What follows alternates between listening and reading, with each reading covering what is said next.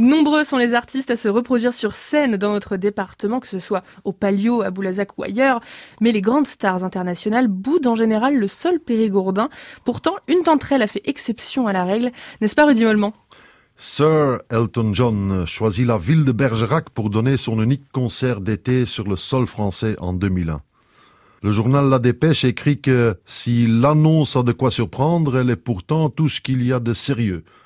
On n'est pas au 1er avril, je précise. Hein.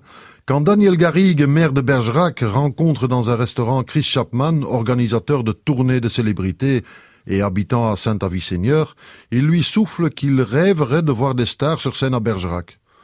Le Britannique lui répond qu'il est capable de faire venir Elton John. Le pari fou est lancé. Et puisque vous êtes là, Rudy, pour nous en parler, je suppose qu'il a gagné son pari. Eh oui. À peine un mois plus tard, l'avion de l'artiste se pose à Roumanière. Il est en pleine tournée mondiale venant de Beyrouth et avant de se reproduire à Brême. Production, organisation et équipe technique ont réalisé l'impossible. Le stade Gaston Simounet a été transformé en lieu de spectacle. Le jour J, ce sont 350 personnes qui sont sur le pied de guerre pour accueillir les spectateurs. Seul au piano, Elton John se reproduit le 10 juillet 2001 devant 12 000 fans et fait, d'après Sud-Ouest, un malheur.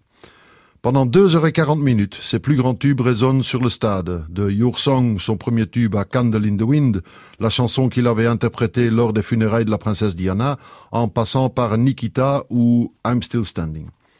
Merci Bergerac, see you soon, lance l'artiste avant de quitter la scène.